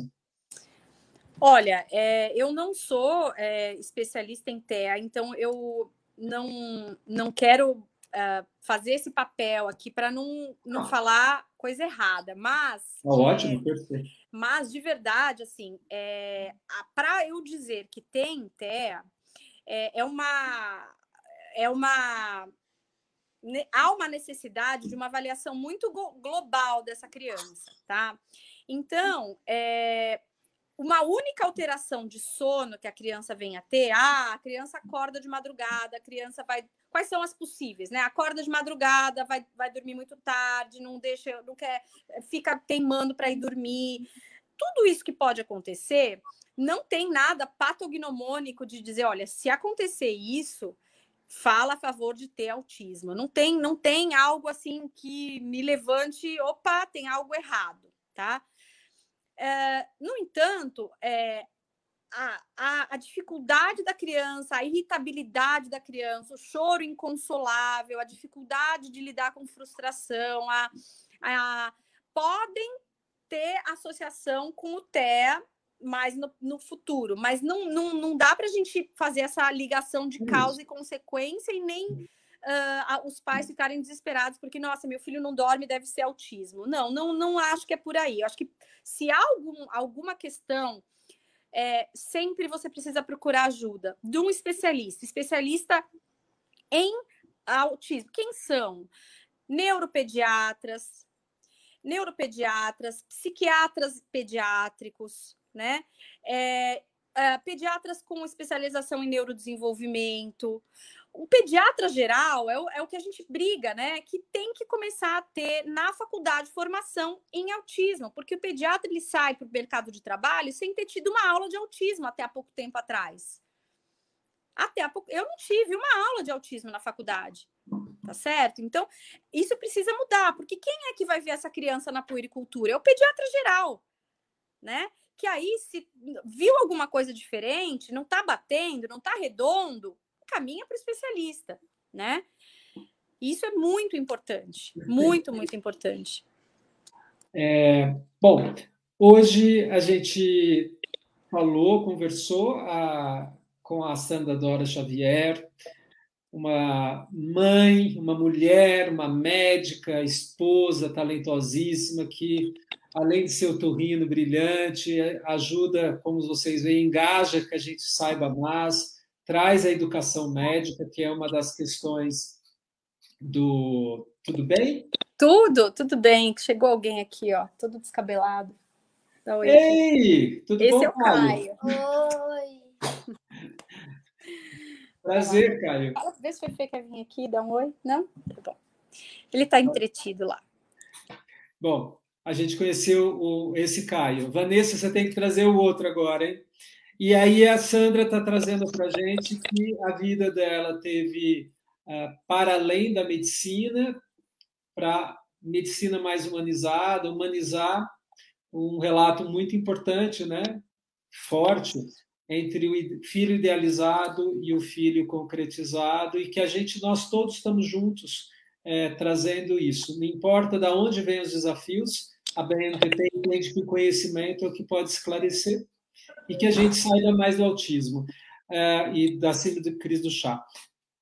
Como epigeneticista, nesse sentido da epigenética, acho que o autismo e epigenética cada vez mais forte e para a gente entender o que está acontecendo com a alimentação, com a cultura e impactando gestações futuras. Hoje, 11 de setembro, já tem saído vários estudos daquelas mães que estiveram no 11 de setembro, o que, que aconteceram durante a gravidez dos seus filhos, e a gente precisa trazer uma responsabilidade social, todos nós, né? não só a mãe, mas todos nós em relação a cuidarmos mais um do outro.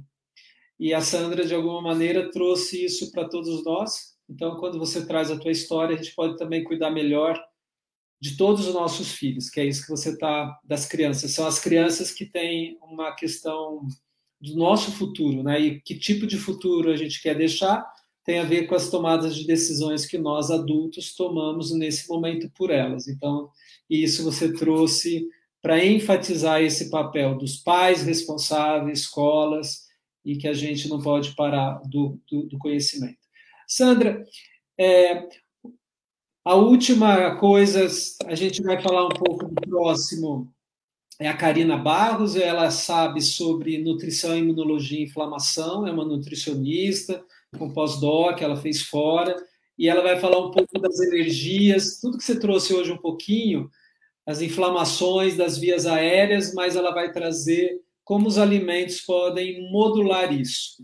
A pegada dela é mais as alergias de pele, mas todo o processo de nutrogenômica e genética. Então, estão todos convidados. Gostaria que você deixasse a sua mensagem hoje para todos nós que estamos aqui. Adorei estar com você e acho que todo mundo. Depois você olha a, a, os recadinhos. Sua mensagem agora, como médica, mãe, o que você quer que fique para o mundo? É, primeiro, eu queria realmente te agradecer. Foi um espaço que eu pude né, através das suas perguntas, expor um pouquinho de tudo que eu passei e das dificuldades e das alegrias. E a mensagem que é, eu vou dizer, na verdade, é uma frase de São Francisco de Assis que ela é, é muito importante para mim. Eu acho que ela representa o que eu decidi fazer com a minha vida, né? Porque dificuldades é, existem, é, acho que independentemente dele ter um, uma questão ou não, é, filhos são algo que é, podem trazer várias preocupações a mais para a gente e a gente precisa saber lidar com elas, né? É, então, essa frase de São Francisco de Assis, ela fala o seguinte, que você precisa saber diferenciar as coisas que você pode mudar das coisas que você não pode mudar. Então, você precisa ter essa sabedoria de das coisas que você pode mudar, você vai lá e muda, vai atrás, persista e mude. As coisas que você não pode mudar, você precisa parar de lutar contra elas, né? Então, você precisa ter sabedoria para primeiro diferenciar uma coisa da outra e quando você percebe que é uma coisa imutável, você precisa ter a, o discernimento de entender que aquilo é para sua vida e, e, e, tem que trazer algo bom para você. Então, pedras a gente vai encontrar no caminho sempre e cabe a nós é, como a gente vai lidar com essa situação adversa e inesperada e diferente, que era totalmente diferente daquilo que. Não sei se cabe, eu queria falar uma coisa que. Três minutinhos, você me dá? Por favor, tá. Nós é, eu vou comentar, e eu acho que quem tiver interesse, procure na internet sobre um. um chama Bem-vindo à Holanda. Tá? Bem-vindo à Holanda. É uma, uma pessoa, eu não vou lembrar o nome de quem fez esse, esse vídeo, esse, esse texto. É para explicar o que é, é uma mãe, o que é você identificar que você é uma mãe especial, que você teve um filho com alguma síndrome, com alguma questão. Então ela se coloca, ela falou: é como se eu tivesse indo viajar para a Itália. E aí, quando eu preparo essa viagem para a Itália, eu compro guia de, de turismo da Itália, eu pesquiso sobre o Coliseu, eu vou ver o que eu vou ver em Roma, eu vou para ver, eu vou pensar nos canais de Veneza, eu vou para ver a Pompeia, o vulcão, etc, tal. Tô totalmente preparada para chegar na Itália. Pego o avião, quando eu vou aterrizar, o a aeromoça fala para mim: "Bem-vinda à Holanda".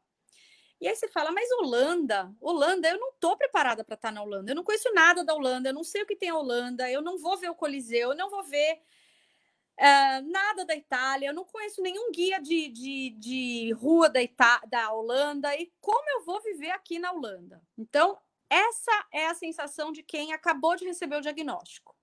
Passa algum tempo, que é variável de um para outro, é, a pessoa começa a ver que tem Rembrandt, que tem Van Gogh, que tem museus maravilhosos, outros, que tem uma pista para andar de bicicleta maravilhosa, que tem canais, que tem tulipas, que tem parques, que tem lugares que são magníficos, mas são diferentes da Itália.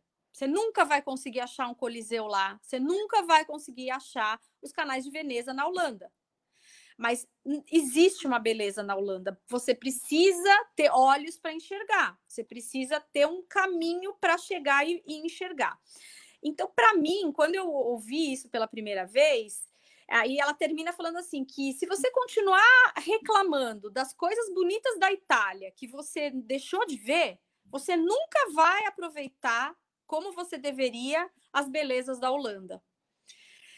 É, então, para mim, quando eu ouvi isso, é, mas cai que nem uma luva. Eu acho que é perfeito, tá? Então, a última mensagem é essa que eu queria deixar. Não é minha, não é meu texto, mas procurem na internet que tem é, um vídeo lindo sobre isso. Bem-vinda à Holanda. Olha, é, a, nós agradecemos muito a, a sua presença, a o seu relato, suas informações sobre os distúrbios de sonos, né? O que é uma insônia, o que é parassonia e o que é uma apneia e o quanto de desafios que a gente tem hoje para trazer a qualidade de saúde para as nossas crianças e que tem a ver com pais continentes fortes e que têm essa fé de que, a despeito do tamanho do desafio, vale a pena a gente é, seguir com a fé e engajar e a gente acordar todo dia com alguém que fala o que, que a gente vai fazer hoje, eu vou, achei que é o meu meme, falo para o Fefe que eu vou seguir, e todo dia eu vou começar a falar assim, o que, que eu tenho para fazer hoje? Mas do bom, né? Não das obrigações. A tá todos nós que estivemos aqui juntos, aos colegas, aos pesquisadores, médicos que estiveram presentes, obrigado. É, que tenhamos um ótimo domingo, que a gente se anime-se para a gente achar o que que a Holanda é muito mais e que a Holanda é aqui no sentido e que aquelas pessoas que precisam tomar a terceira dose, por favor, vão. Aquelas pessoas que estão na fila da segunda dose, Quem da AstraZeneca já está decidido que vai ter que tomar Pfizer, aproveita nos próximos 15 dias para tomar a vacina. A variante Delta está crescendo, a gente está tendo que manter distanciados, máscaras, cuidado. Jovens estão pegando mais e passando para pessoas mais velhas. A vacina não nos imuniza mas, e nos protege. Então, que todo mundo tenha um bom domingo e que amanhã a gente acorda trazendo essa história. E o que, que nós vamos fazer hoje? Que a gente ilumina o Fefe, a Sandra e todas as crianças que nos ensinam e nos inspiram nessa vida. Obrigado Obrigada. a todos. Obrigada, Rubens, mais uma vez pela oportunidade. Um beijo. Nós que agradecemos.